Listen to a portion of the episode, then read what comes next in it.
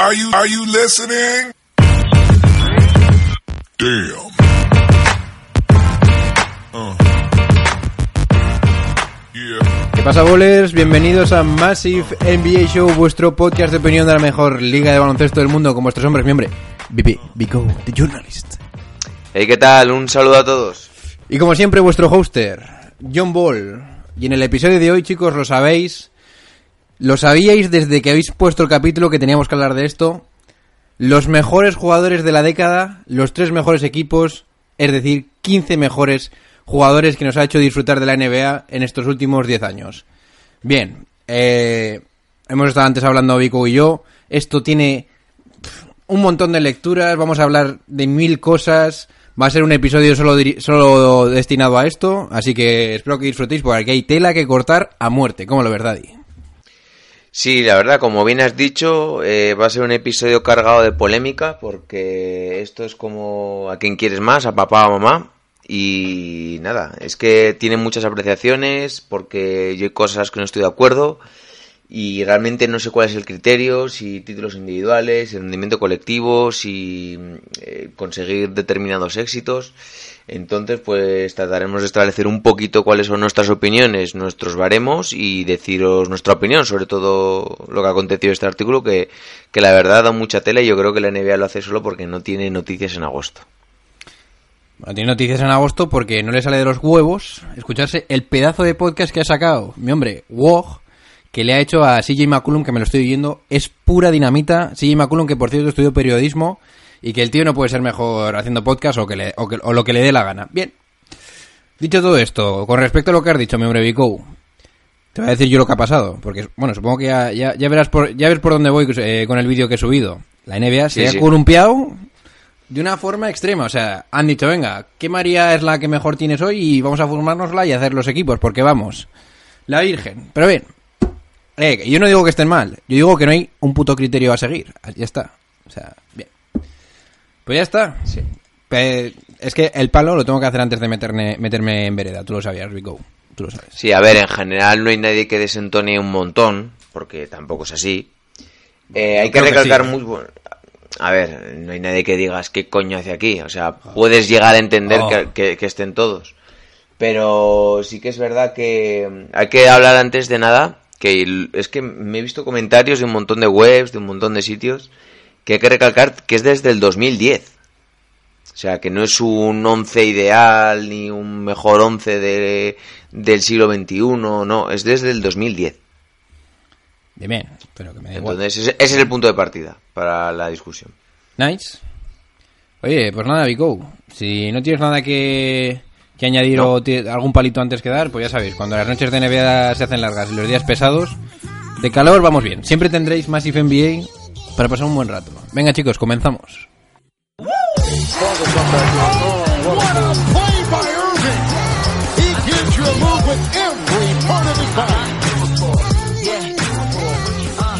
Bueno, chicos, primer equipo.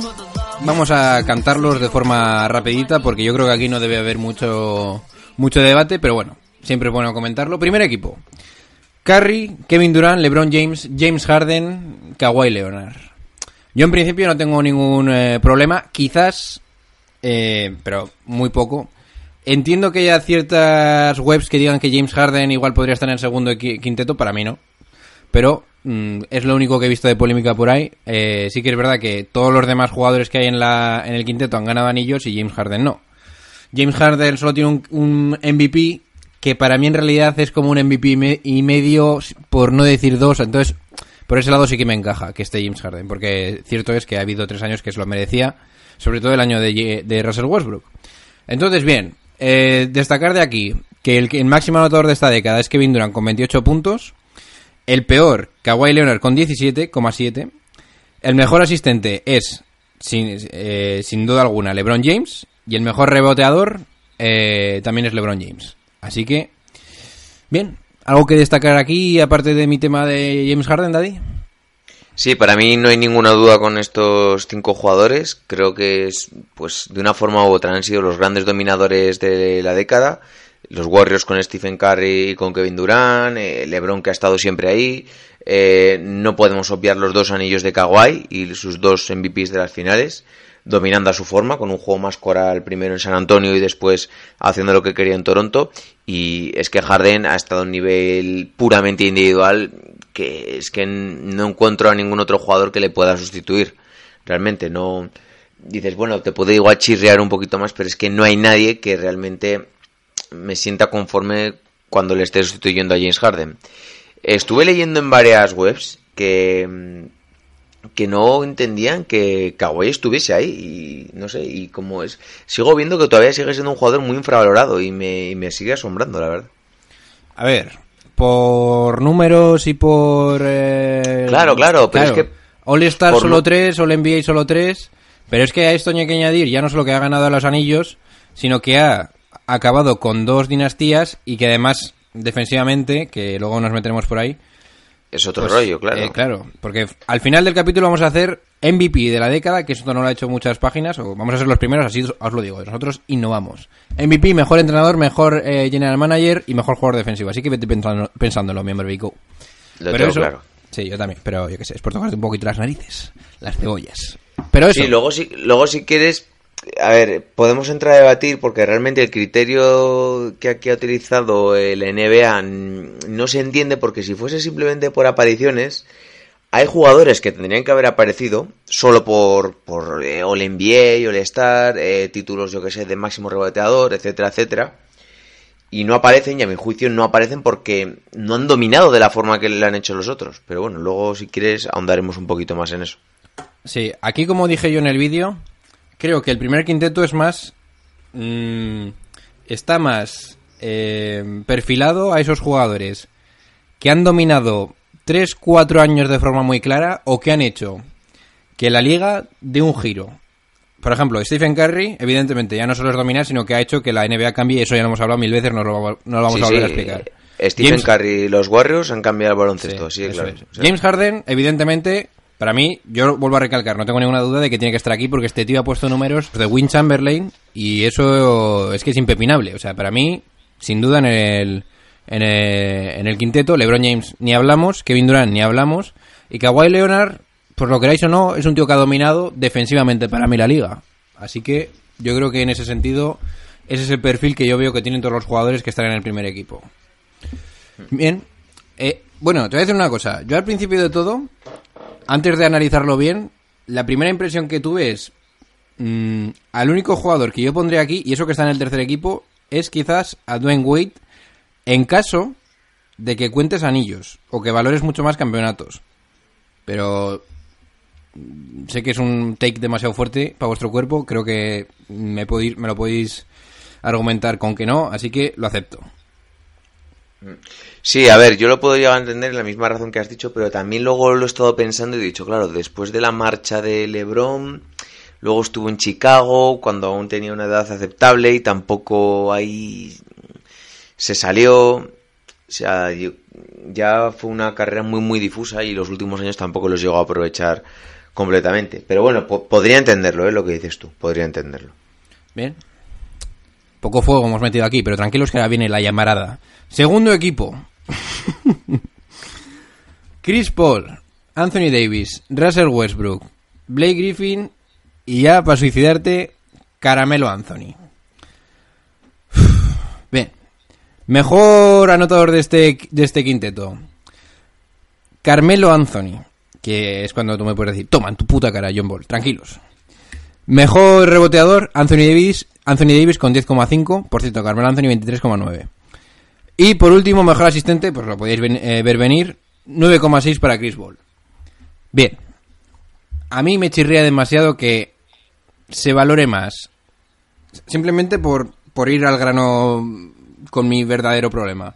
Carmelo Anthony, Carmelo Anthony se merece ser segundo equipo por encima de Dwayne Wade. De golpe, te lo suelto, miembro Vico. No, para mí no. O sea, de verdad. No, yo estoy repasando. un- eh, también es cierto que hay veces que eh, es, las sensaciones de juego y de dominancia no hacen justicia a los títulos logrados, ni individuales ni colectivos. Pero es que este, en este caso tampoco ha habido esa, esa sensación de dominancia, sobre todo en esta última década. Eh, Carmelo Anthony pues ha sido un grandísimo jugador, un grandísimo anotador, ha sido cinco veces All NBA, eh, dos en el segundo quinteto.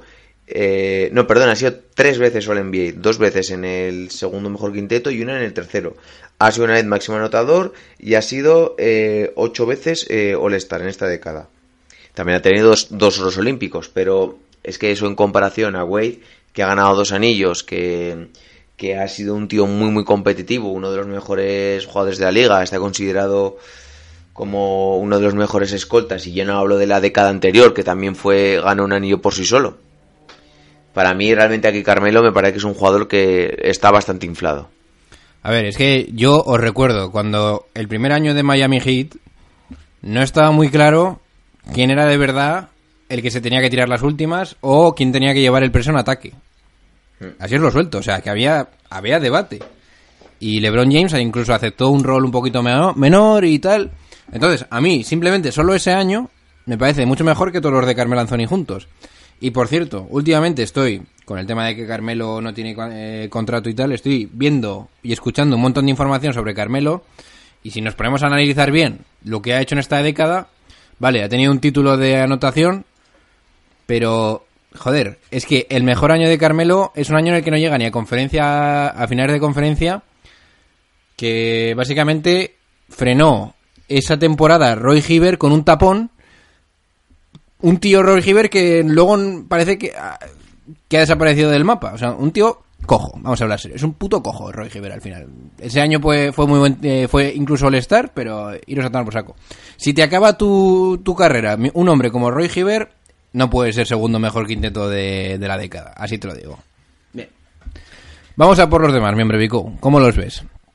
A ver, yo los únicos que estoy de acuerdo es en Chris Paul.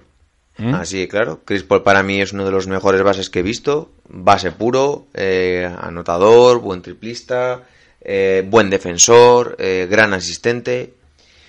Y luego está por ahí también Westbrook, que mm, ya sabéis todos que no es santo de mi devoción, pero es que aún así, pues le tengo que dar al César lo que es del César, porque Westbrook ha sido tío en MVP, ha estado una vez en el mejor quinteto de la NBA, tres veces en el segundo mejor, no, perdón, tres veces no, cinco veces en el segundo mejor y una vez en el tercero. Ha sido dos veces máximo anotador de la NBA, dos veces eh, máximo asistente, ha llegado a una final y tiene dos MVPs del All-Star. Y aparte, pues ha sido diez veces All-Star. Entonces, pues, aparte de todo esto, ha promediado tres temporadas seguidas un triple doble. Entonces, pues, es que tiene que estar, es que es apabullante. Sí. Yo quiero tener Más que me pese, ¿eh? Sí, sí, no. A ver, yo no tengo ninguna duda. Un tío que promedia tres años consecutivos eh, triple doble. Pues si vas a tomar algo, yo soy un poco hater también de Eric Westbrook, aunque creo que este año va a jugar bien. Pero en cierto modo fui muy hater de él y digo que tiene que estar. Y sobre todo, fui hater cuando de verdad tenía opciones de ganar algo. O cuando tenía de verdad opciones de encarrilar su carrera. Porque sus primeros años en Oklahoma Daddy, tú veías que este tío era un jodido animal y que tenía todas las posibilidades del mundo para, de hacer lo que quería. Y tú veías que se iba a la cabeza. Y eso te jodía por dentro porque dices, joder, la Virgen, es que este tío podía ser todo lo que quisiera. Sí. Ahora ya, yo sí que noto un cambio en su mentalidad, porque si no, no promedias tres años seguidos 10 ti- eh, 10 asistencias por partido, porque era algo que quizás le faltaba en los primeros años. Ahora ya es como. No sé, es un poco ya como que me da igual, ¿no? Pero bueno, mira. Yo si quieres vamos ahora a la gente que aquí me... Sí, sí, sí. Que me escama un poco. Blake Griffin y Anthony Davis. Mm, A ver, yo primero de que nada, ¿qué chorra hace Blake Griffin y no Dick Nowitzki sí, sí. O Tim Duncan podríamos hablar. o Tim Duncan? Que yo creo que Dirk O Nowitzki... mismamente cambiando la configuración del quinteto como lo han cambiado en el primero que son toaleros. Kyrie Irving. Mira que a mí me encantaría, pero... Mira, Blake Griffin, lo tengo por aquí. Blake Griffin ha sido rookie del año. Nice. eh, ha estado en el segundo mejor quinteto eh, tres veces. En el tercer mejor quinteto dos veces. Ha sido seis veces All-Star y ha ganado el concurso de mates. Ya está. Sí, a ver. Si nos ponemos a analizar la- los méritos de Kyrie Irving, Y es un tío que no ha llegado nunca a una final de, de conferencia. Blake Griffin. A ver. Kyrie Irving tiene un anillo. Un rookie del año. Rookie del año. Eso es. Una vez en el segundo mejor quinteto. eh, una vez en el tercer mejor quinteto. Seis All-Stars. eh, MVP de los All-Stars. Ganador del concurso de triples. Oro en Río. Oro en España en el Mundial. Y aparte de ser el mejor manejo de balón que yo he visto nunca. 22,4 puntos por partido, 5,7 asistencias, 1,3 robos, 3,8 rebotes y un 40% en porcentaje en tiros de 3. Daddy, me acabas de convencer a Sien- tomar por culo. Siendo, ¿Qué cojones hacen sin siendo, a siendo determinante y con uno de los triples ganadores de un anillo más No, no. determinante. Con uno no, el mejor. O sea, tú- Bueno, yo ahí lo discuto con el de Ray Allen. ¿no? Nada, pero el de Ray Allen era para mantenerte con vida, este era para ganar un anillo. Bueno, para mantenerte con vida o irte a casa. Para perder. Bueno, Daddy, el hype mío no puede ser, no podía haber, haber sido mejor. Pero Daddy, Entonces, aquí podrías haber metido a Anthony Davis de 5, a Carmelo de 4, que no debe estar Carmelo, o haber metido a un pivot. Anthony Davis me parece bien que esté aquí porque la dimensión que tiene como jugador, aparte, no, no tiene tampoco ningún. Es el un currículum parecido al de. mm, Blake. Al de Blake Griffin. Pero no. Pero no sé. Es que Anthony Davis ha sido una vez All NBA, bueno, perdón, tres veces All NBA, una vez eh, mejor, en el mejor quinteto defensivo, eh, dos veces en el segundo mejor quinteto defensivo, aquí está muy bien, tres veces máximo taponador y seis veces All-Star. sí. O sea, Anthony tampoco Davis- es que te diga que te... so- que te... Hombre, Anthony Davis es como el Kawhi Leonard del primer quinteto, ¿no? Un poco defensivo tal. Oye, Pero, pero sin haber llegado nunca a una final de conferencia mismamente. pero Daddy, antes de meterme con mi explosión masiva, ¿te das cuenta de que Chris Paul, que tenía que apuntar esto, es el único base de verdad de los tres quintetos? Sí, sí, sí. Flipas, ¿eh? O sea, que Chris Paul aquí está un poco... A ver, que se lo merece el tío, pero no hay más bases.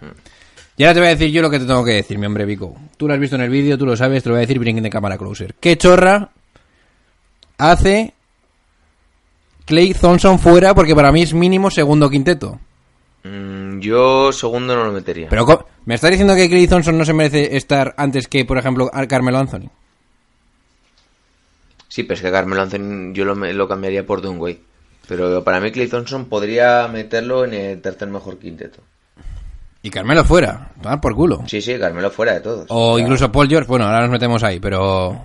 Clay Thompson son tres anillos, cinco finales, cinco veces All-Star, dos veces All-NBA, Defensivamente... dos veces, eh, bueno, una vez All, Di- All Defense y ya está. Y luego ves las estadísticas y tampoco son... También entendiendo que, has- que ha compartido historia con la gente que lo ha hecho. 19,5 puntos, 2,3 asistencias, 3,5 rebotes y un 41% en tiros de 3. Y todo eso habiendo compartido con Curry, con, con Durán, con Iguodala. Pero Daddy, ¿no te das cuenta que esas stats son parecidas a las de Kawhi Leonard? Sí, sí, sí, sí, completamente. Es que yo no me entra en la puta cabeza. Y os recuerdo una cosa. Bueno, recuerdo no, os voy a mencionar una cosa que voy a hacer un vídeo ahora. Mm, concentraros. Año del 73-9. Sexto partido en Oklahoma. 3-2 abajo. Clay Thompson pone un show bestial, 41 puntos, 10 triples, volviéndose loco, manteniendo al equipo a flote y volviendo de una ventaja de 10 puntos. Que, de- que el otro día estaba diciendo, a ver, pero esto fue, o sea, lo tenía en la mente y, estaba diciendo, esto fue supermasivo. ¿Cómo la gente no se acuerda de esto? Clay Thompson mantuvo, antes de que se les fuera de las manos en las finales con LeBron James, a Golden State Warriors en su dinastía. Y para mí, eso es, mm, lo siento mucho, muchísimo más loable que lo que haya hecho Carmelo Anthony o, si me apuras, Blake Griffin. Entonces, Sí, completamente pues de acuerdo. está, ahí es resuelto. Y, no- y debería estar más cabreado. Yo no sé qué me pasa ahora mismo. Estoy aquí como que vengo de, me he duchado una duchita y rapidita, ¿eh? pero... No sé. Me cago en mi puta madre. ¿Qué cojones hace fuera Clay Thompson? Estoy hasta los cojones. Bueno, bien. Si quieres repasamos el tercero y ya decimos los cambios que metemos, ¿o qué? Sí, porque esto es de verdad. A ver, cuéntamelo tú, Daddy, tú lo sabes. Eh, Wade, Kobe, Paul George, Lamarcus Aldridge, Giannis Antetokounmpo. Yo te digo que no sé qué cojones hace aquí, para empezar. Bueno, ya hemos dicho que Wade lo meteríamos uno más arriba. Lamarcus Aldridge no lo compró, o sea, no. Teniendo mismamente a, a Nowitzki, a Duncan, y fíjate lo que te digo, a Ah. Dwight Howard, O incluso Kevin Garnett. Mm, No, Kevin Garnett no, no, porque para mí el, el prime de Kevin Garnett fue antes del, del- fue en la década anterior. Pero es que, por ejemplo, estuve repasando las estadísticas de Howard solo en esta, en esta década. Ha estado en el mejor quinteto tres veces, en el segundo mejor quinteto una vez, en el tercer mejor quinteto otra vez. O sea, cinco veces All NBA. Mejor defensor en 2010 y en 2011.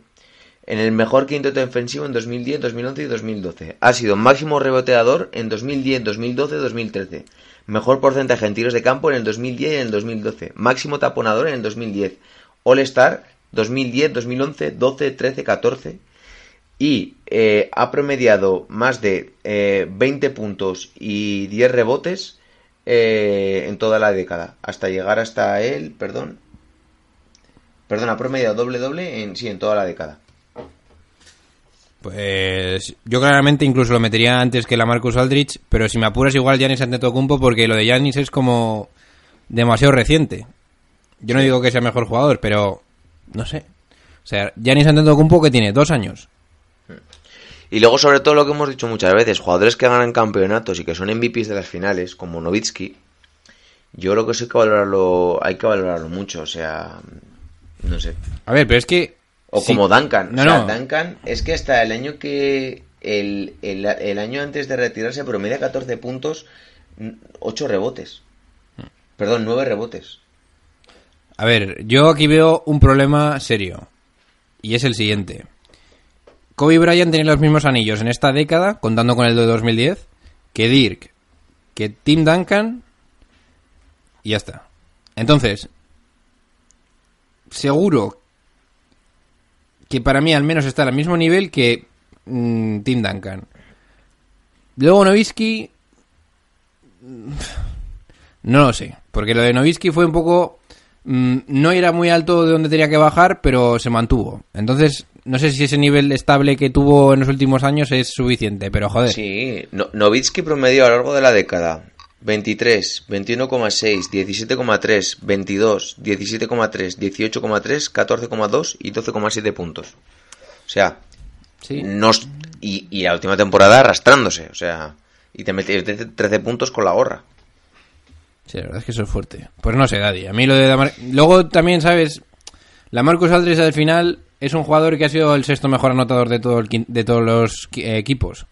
Sí, pero para mí a la Marcus Aldrich no le da para estar aquí, lo siento mucho. O sea, no ha sido un jugador con mucha clase. En Portland era el típico jugador que le dabas el balón en el poste bajo y era canasta segura. Un tirito de media distancia infalible, pero para mí se le ha comido el cambio de liga. Y yo aquí saco una reflexión muy grande que es que hoy en día prima los aleros, los escoltas y los bases.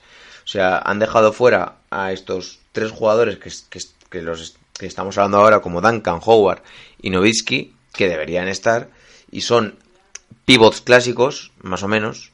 Novitsky es igual un poquito más moderno, pero mm, no, no lo creo que es un poquito pues de ver dónde va la liga, qué es lo que domina la liga, el triple, el alero, ese jugador multiposicional. Pero entonces, ¿cómo cojones no metes a Clay Thompson por ningún lado? Es que yo no me lo puedo creer. Ya. A ver, al final todo esto no deja de ser pues como nosotros estaremos opinando aquí, habrá gente que no esté de acuerdo y al final pues a mí es que por eso nunca me fío ni- de ninguno de estos tipos de premios, porque al final es opinable y lo que para una persona es correcto para otra no. Entonces, yo parto de la premisa de que a ver, pues salvando que alguno me lo quitaría y otro no, estoy bastante de acuerdo en casi todo. Podría poner a uno más arriba y uno más abajo, pero en general tampoco es nada que sea escandaloso, te quiero decir. Por ejemplo, para mí Carmelo no debería estar en ninguno de los quintetos. Para mí eh, Way debería estar en el segundo. Eh, Blake Griffin, pues igual en el tercero o igual en ninguno. Y, como he dicho, la inclusión para mí de Duncan, Howard y Nowitzki. ¿Y Clay? ¿O qué? Sí, Clay también lo podría poner en el tercero, sí. La madre que me parió. Para mí los que más me chirrían, que quitaría, son Carmelo, Blake Griffin, eh, Giannis la también. Marcus lo- Aldridge Giannis, y Giannis lo podría quitar también. Y me encajan con Novitsky, Howard, Duncan y Clay Thompson. Bien, yo ahora tengo una pregunta para ti. ¿Es mejor la Marcus Aldridge en esta época que, por ejemplo, Demian Lillard? No. Es que esto... Vale, siguiente. ¿Es mejor la Marcus Aldridge que incluso Mar Gasol? Eh, ahí lo podríamos debatir. Bien. Para mí ha sido más jugador siempre, y lo he debatido, lo he dicho siempre, Margasol, mejor defensor, eh, es ese pegamento que necesita el equipo y que une a los demás jugadores, ese asistente desde el poste. Pero puedo entender que se valore más a la Marcus Aldrich porque ha sido mejor anotador, ha, ha destacado más, ¿sabes? Y por último, ¿es mejor la Marcus Aldrich que Draymond Green? Es lo mismo de antes, o sea, la Marcus Aldrich es un grandísimo jugador en temporada regular que hace eh, muchos puntos, hace muy buenas estadísticas, pero yo luego a la hora de la verdad en un playoff Pero, prefiero tener a, a Draymond Green siempre. eh, pero que es que Draymond Green son dos la- años seguidos mejor defensor del año, ¿eh? Sí, sí, sí, sí, pero O sea, a ver, eh, la Marcus Aldrich es un jugador que te hace 20 puntos, 10 rebotes, que prima más el ataque, eh, se le ve más vistos en ataque y es algo que prima más de cara pues a la opinión pública, de todo. Pero yo, como te digo, pues de cara a tener un jugador que sepa asumir su rol, que sepa defender, que sepa asistir, que sepa tirar, hace de todo en la pista. Prefiero, para mí es más valioso, pues, Draymond Green que la Marcus Aldrich. Oye, es como decirte, por ejemplo, si te quedarías antes con un 4 tirador de la época, de la época de Jordan, o con Dennis Rodman. Bien, ya tengo una pregunta que te va a estallar la cabeza porque esta te la tengo que hacer. ¿Es mejor en la década, eh? En global, Giannis Antetokounmpo o Derrick Rose? Ahí te estalla la cabeza. Ahí de verdad te, te tiene que estallar la cabeza porque Derrick Rose son tres y Yo creo que ha sido mejor ante Tocumpo. Pero si solo tiene dos. A ver, Derrick Rose es MVP igual que Giannis. Sí. Pero me parece que ha sido más determinante y es más influyente en el juego. Ha llegado a las mismas finales. de- pero que Giannis, ha- Giannis no ha llegado a final de, de conferencia y Derrick Rose sí, ¿eh? Como que Giannis no llega a final de conferencia. ¿Y este año qué? Ha sido final. Ah, sí, vale, pues igual de final de conferencia, es cierto. Pensaba que era semifinal. Bueno, Sí. bien. A ver, es que Derrick Rose está muy condicionado por el easy del easy de la lesión. Pero me da igual. para pero mí, a mí las el estadísticas 2000 que ha hecho Giannis Antetokounmpo, solo se les- lo hemos dicho muchas veces que solo se lo hemos visto a Shaquille O'Neal. Pero, Daddy. O sea, un jugador tan dominante. Yo, yo no he visto Pero que. pero que Derrick Rose es que mejor MVP de la historia. El, el- el más joven de la historia. ¿Eh? MVP más joven de la historia. No, y me parece muy bien. Para mí las estadísticas de, y el nivel de dominancia de Giannis no lo ha tenido Derrick Rose. Derrick Rose, MVP de la liga más joven, rookie del año, sí. Gianni no lo es. Derrick Rose estuvo hasta el 2016, que estuvo a punto de ganar a LeBron James en ese triple que metió a tabla en semifinales de conferencia. Si quieres Hasta- repasamos las, las estadísticas que hace uno y Que sí, otro que que, sí, no que tienen ni punto de comparación de puntos, rebotes, asistencias y ya no te hablo de eso, de nivel de dominancia en el juego. Y que, Ya. repito, deberíamos ver cómo hubiese sido todo sin la lesión, pero es que eso ahí está.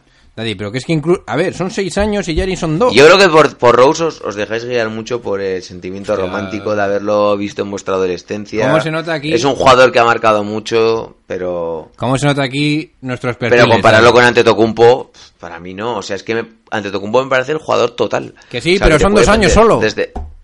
¿Mm? Son dos años solo.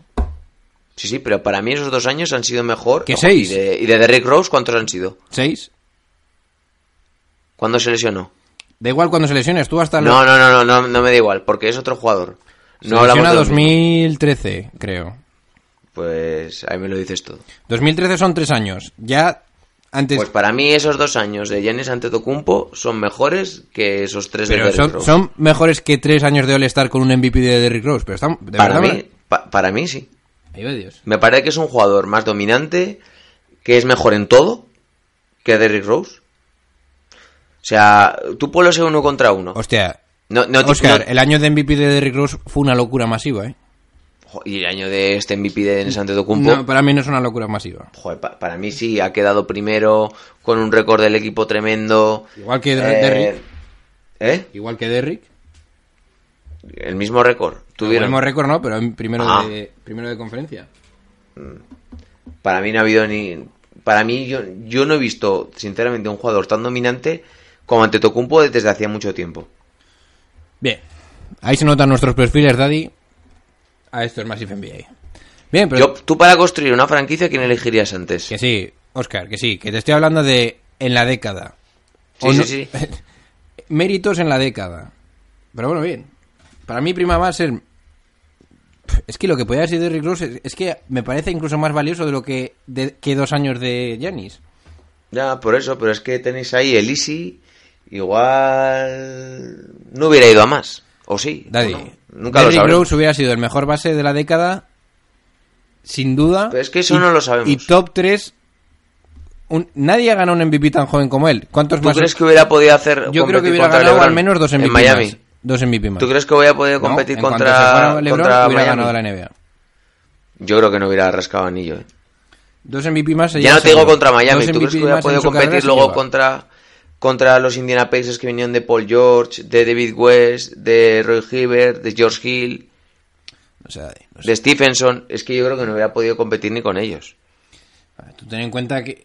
A ver, yo. A ver, esto ya es demasiado. O con los Atlanta Hawks de Corber, eh, A ver, esto ya es demasiado easy, pero yo presupongo que se hubiera traspasado a, tra- a Carlos Bluser, se hubiera traído algo aceptable y ya ahí.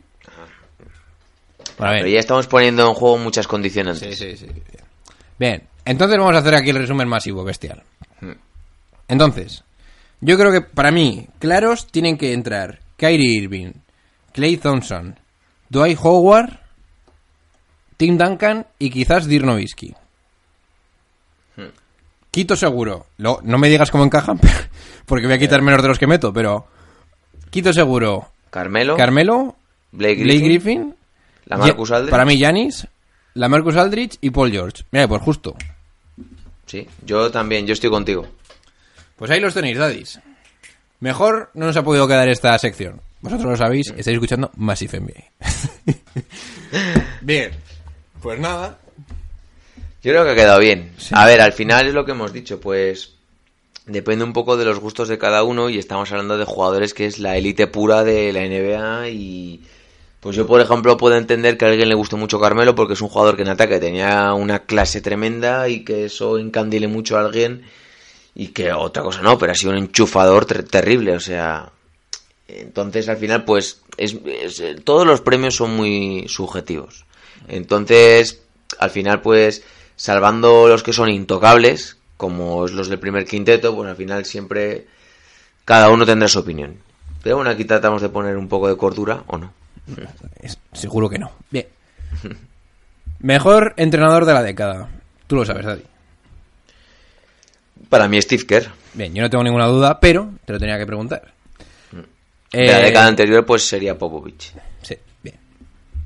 Mencionar quizás para mí Baden-Holzer y Popovich también por haber ganado un anillo Y es, y Spolstra. y después también va, sí. A mí Baden-Holzer me gusta reseñarlo, ¿eh? Porque a mí esto últimamente de haber cambiado tantas... eh, o sea, Ba- Baden-Holzer ha sido Hawks y ahora Milwaukee que han sido dos... Eh, dos... Eh, rookie... No, eh, Coach of the Year. Sí, mm, entrenador del año, sí. Bien, bueno, lo dejo ahí caer. Esto te va a estallar la cabeza. Mejor, bueno, no te va a estallar porque es fácil, pero hay debate entre dos. Mejor sexto hombre de la década. Mm, Pues yo creo que debería ser Lou Williams, ¿no? O Jamal Crawford. Yo creo que ha sido mejor jugador Jamal Crawford. Ah, yo pongo Jamal, ¿eh? Mm.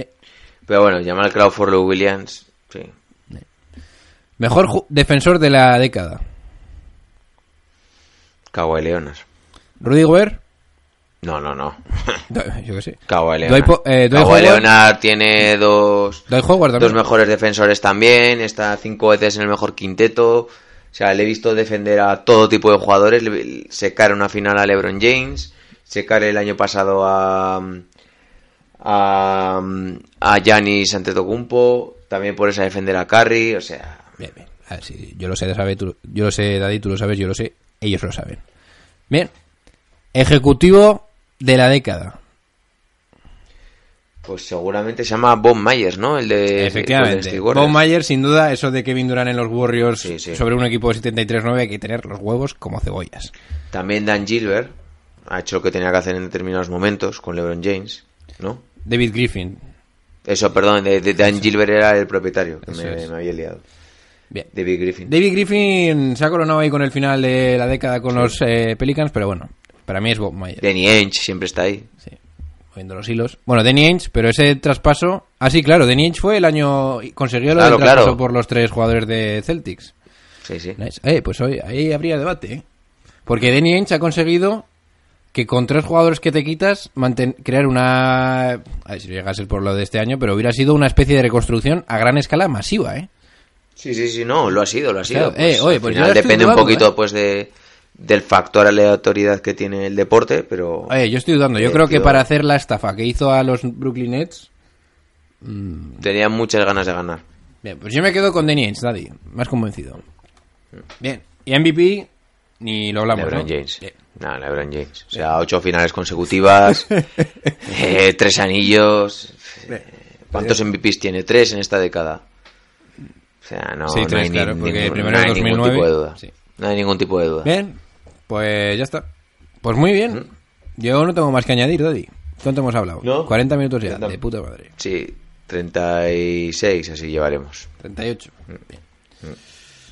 Bien, Daddy, ¿quieres eh, argumentar algo más de algún post o de alguna locura? ¿Has visto esa foto de Popovich eh, saltando la comba? O no sé qué Sí, está sí, parece A que está con, con el inserso. ¿Sabes qué tenemos por No, el bien, Instagram? me gusta. Además me gusta que la gente en Instagram tiene unos debates tremendos. Sí, ahora que he aprendido a hacer la mierda esta de ponerlo debajo. eh. Mira, tenemos así un poquito de debate. Eh, ¿Viste la foto que subí? Eh, mejores parejas. Mejor pareja de la NBA, LeBron James, Anthony Davis. Mejor pareja de la actualidad, Kawhi Leonard, PG-13.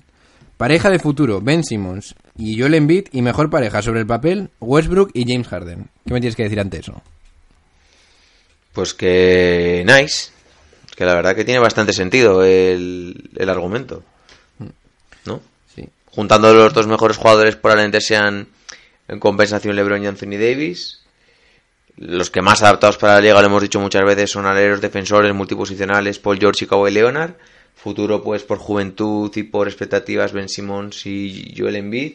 Y los que mejor deberían ser a priori, porque son dos MVPs, pues, Westbrook y Harden. Ey, Es que lo de Westbrook y Harden son... Es que es una locura, ¿eh? 60 puntos por partido.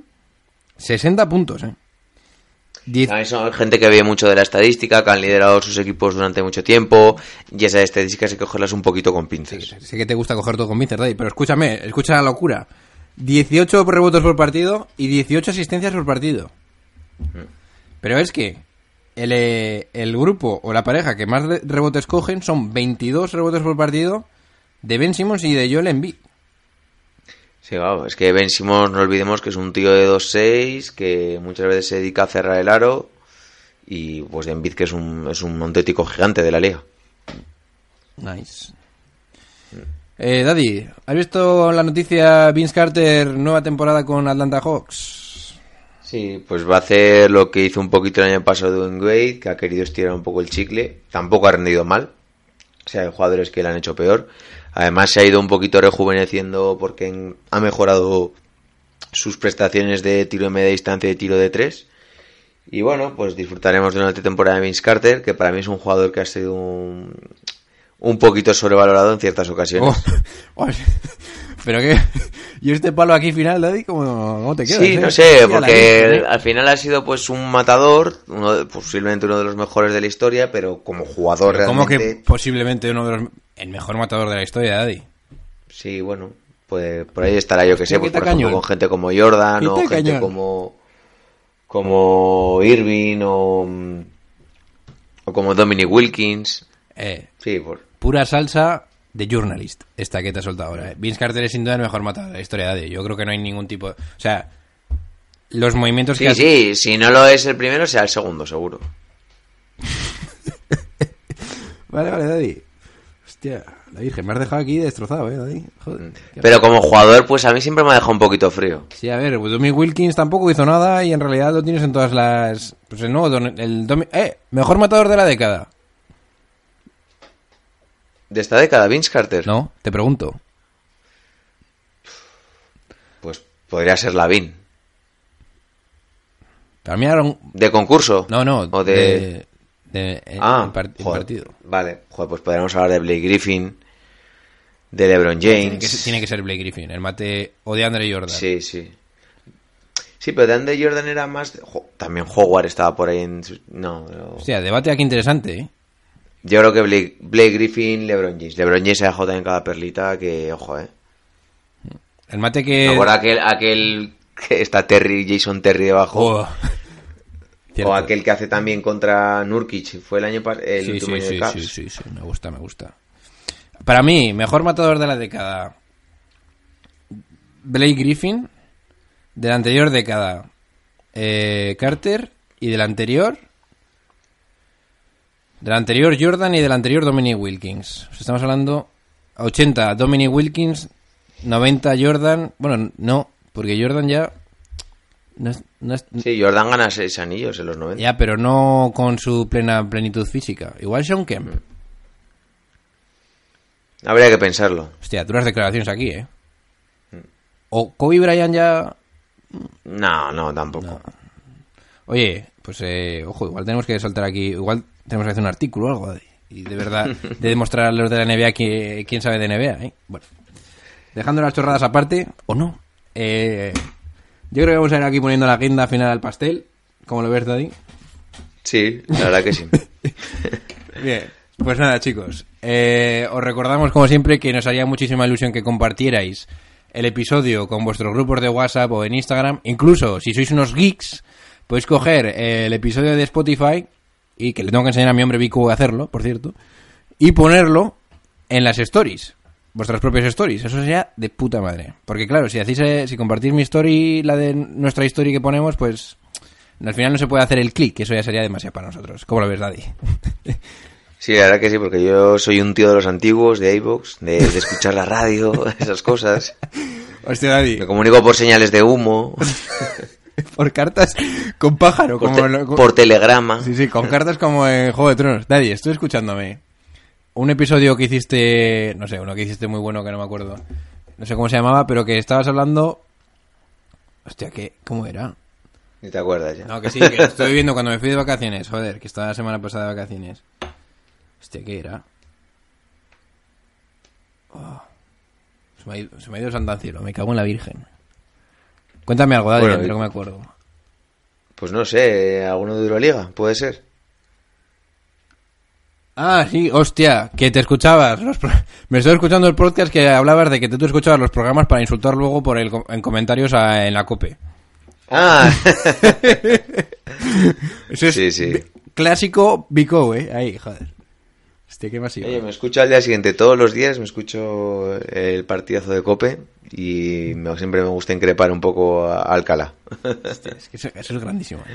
Y ahora que no sale, pues me aburro y no, no tengo ganas ni de escucharlo. Nadie, tú sabes lo jodido que estaría. Pelegrín, por cierto, que le he metido un comentario eh, en highlights. Pelegrín nos escribe a veces y nos dice, menos mal que seguís en verano, porque esto es lamentable. La gente ha dejado... ¿Cuánta gente sigue haciendo podcast, tío? Poquita, poquita, la Poquita, ¿eh? verdad. YouTube sí, sí que yo más o menos todos los canales que suelo seguir de YouTube siguen, pero podcast pocos.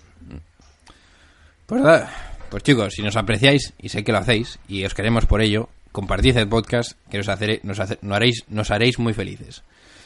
Pues bien, chicos, se van despidiendo de ustedes, vuestros hombres, mi hombre, Bibi, Bico, The Journalist. Bueno, un saludo a todos, pasad buen fin de semana. Ah, ya es fin de semana. Y vuestro hombre... Para mí sí, que me voy de vacaciones mañana. Y vuestro hombre, como siempre, puto Big Go, el puto John Ball de Hoster. Venga chicos, pasando bien.